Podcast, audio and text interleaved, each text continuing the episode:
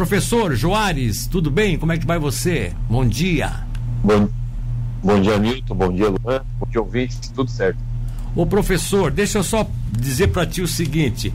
Lembra que nós na semana passada comentamos várias vezes sobre aquela questão de queimadas, né? Até porque a gente até brinca, né? Porque no Brasil, a Europa só se preocupa quando queima na Amazônia. Aí queima no Pantanal, não tem problema. Queimar aqui em Tubarão, então imagina, Capivari, né? Não não estão nem aí, mas nós estamos.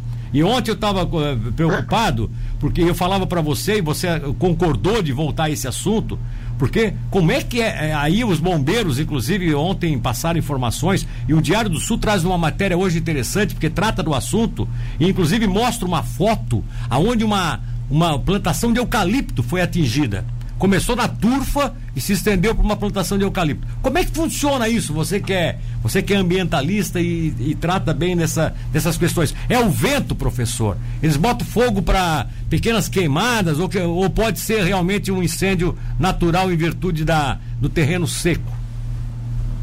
Então, ontem à noite eu tive que dar um pulo em Tapirubá e eu acabei passando tanto aqui pela região de Capivari quanto Laguna e tal para ver o fogo assim no final, lá no fundo da fazenda do Preto. Sim. E no trevo de, de Laguna. E o que, que dá para notar assim? Pelo horário, tem uma luz muito forte, né?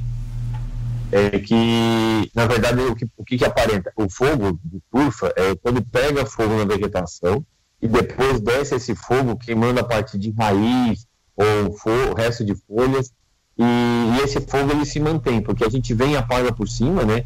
Ou com abafador, ou com, até mesmo com água, mas por baixo, em algum, depende da região e do, da profundidade do solo, às vezes fica, sei lá, 30, 40 centímetros, até um metro pegando fogo por baixo.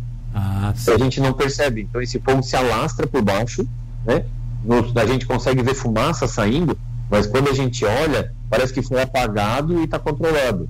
Né? E precisa só de um rescaldo, que é aquela passagem para fazer o controle e de repente lá na frente, onde pega uma árvore, alguma coisa, volta a pegar fogo. Uma desvantagem da região de eucalipto, né, que ela solta muita folha, e, e a, a, folha de eucalipto ela concentra uma resina, e isso quando pega fogo, pega em grande intensidade e o calor é intenso. Então volta a pegar fogo e se alastrar. Tu falaste a respeito do que a gente já vinha comentado, né? Semana passada, mês passado, ano passado, que fogo pega todo ano, a gente tem que se preocupar é, colegas veterinários estão se preocupando com diversos animais queimados no Pantanal. Né? Tem uma onça com as quatro patas queimadas e vários animais estão foram é, para hospitais veterinários, para clínicas. Na nossa região, o nosso maior impacto ainda é na flora, né? na vegetação. Mas a gente não pode esquecer que isso pode acometer tanto animais e, no pior cenário, residências de pessoas ou até mesmo pessoas.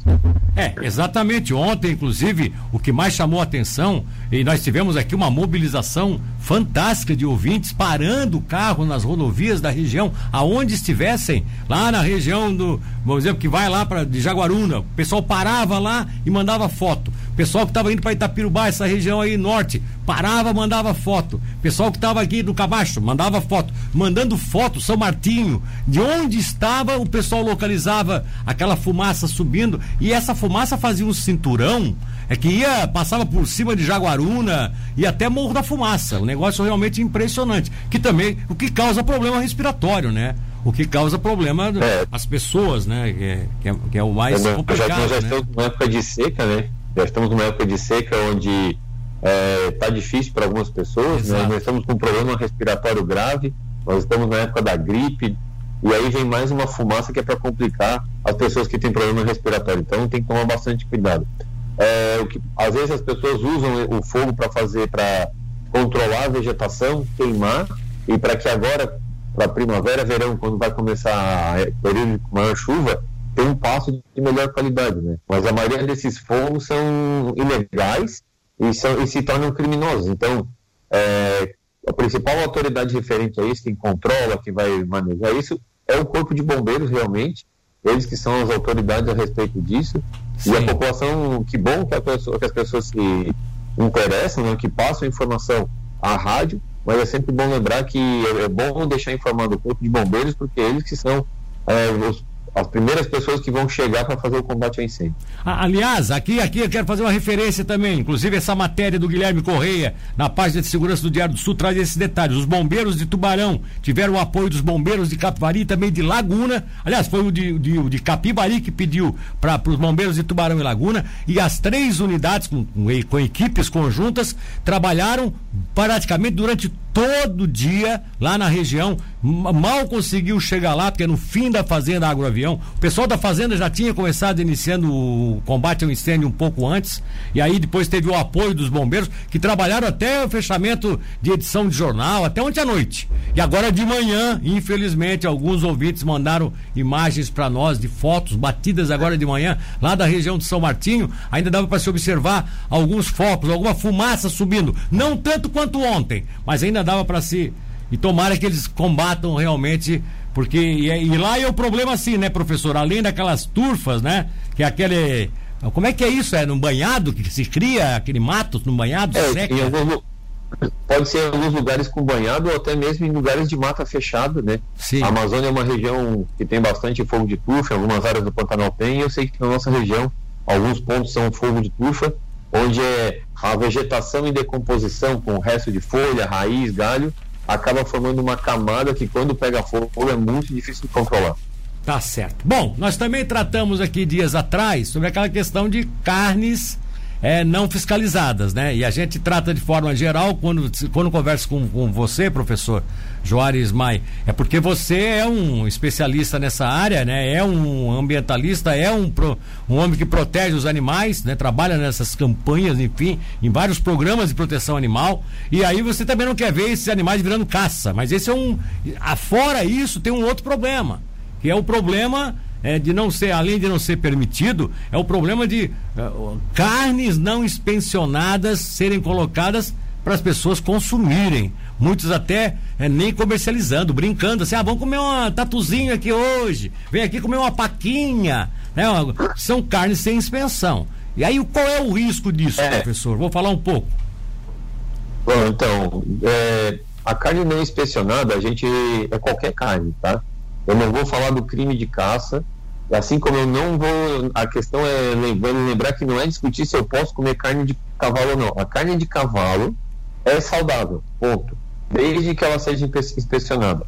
A carne de caça, é, se fosse um animal criado para isso, uma capivara, um queixada, que fosse inspecionado, ela se torna uma carne saudável. O grande problema dessas carnes ilegais é o risco de transmissão de doenças, né? E a população não tem noção do risco. Né? Ah, é. Alguns, alguns vírus, algumas bactérias, elas conseguem ser inativadas com calor, né, com cozimento, mas algumas não.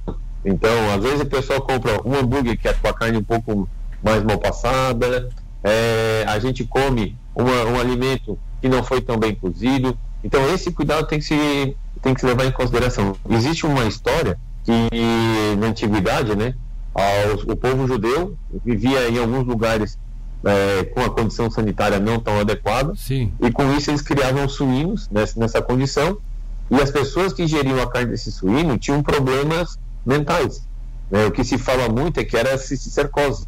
Então eram suínos que eram de forma inadequada, que tinham a tênia e quando ingeriam essa carne não bem cozida, hum. essa tênia ia para o cérebro e daria essa cercose neural. E por isso a carne foi dita é, não, é, como eu vou dizer assim, uma carne amaldiçoada, né, que não se come carne suína. Então, não, é, essa história o, da nossa judeus, com os carne judeus não comem carne mal, suína, né? Os judeus não comem carne suína, né? Não, não comem carne suína. E o que se comenta é a respeito disso, que pode ter uma relação com a cisticercose. Então, assim, é, essa, que, essa questão de não comer a carne inspecionada, ela só vai trazer problemas para a saúde pública, né? Então, tem pessoas que têm cisticercose neural e tem pessoas que têm outros problemas de saúde. Pode desde uma diarreia até um problema neural extremamente grave. Então, se falou muito em tubarão, né, ah, nas últimas semanas, de ah, por, por, comer carne de cavalo. Gente, carne de cavalo, ela é uma carne. Tem gente que gosta, tem gente que não gosta. Existe abatedouros de carne de equinos que exportam carne ah, aqui no Brasil. Tem um até, acho que no Rio Grande do Sul. A grande questão é a carne não inspecionada que a gente não sabe o que está comendo. A questão não é nem comer cavalo no lugar de boi. A questão é comer doença, problema e parasitas que podem implicar na saúde pública. Por isso, inclusive, que a carne não inspecionada, até do gado bovino, até do boi, também é proibida, né? Proibida e açougues são, fe... açougues são fechados, frigoríficos são lacrados, em virtude disso, né? É, exatamente. A gente tem dois, três serviços de inspeção: serviço de inspeção municipal, o serviço de inspeção estadual e o serviço de inspeção federal. E cada batedouro, né, a cidade que fica em cima disso, a vigilância epidemiológica fica em cima disso, eles ficam controlando as carnes nos mercados. Mas não é para punir né, o, o, comerciante, é para que um comprador não seja é, prejudicado. Às vezes a gente tem aquela, né, pela questão, né? Ah, vou comprar uma carne que é muito mais barata, açougue em tal lugar, essa carne com muito mais barata, a única pergunta que a gente faz é, é inspecionada? Porque às vezes a gente vai ter que pagar às vezes não, a gente sempre paga por qualidade e por saúde. O que é muito barato é, levanta suspeita. Sim. Então, às vezes, o pessoal fala, ah, mas o pessoal da vigilância pega no pé. O pessoal da vigilância não pega no pé. O pessoal da vigilância executa o seu trabalho.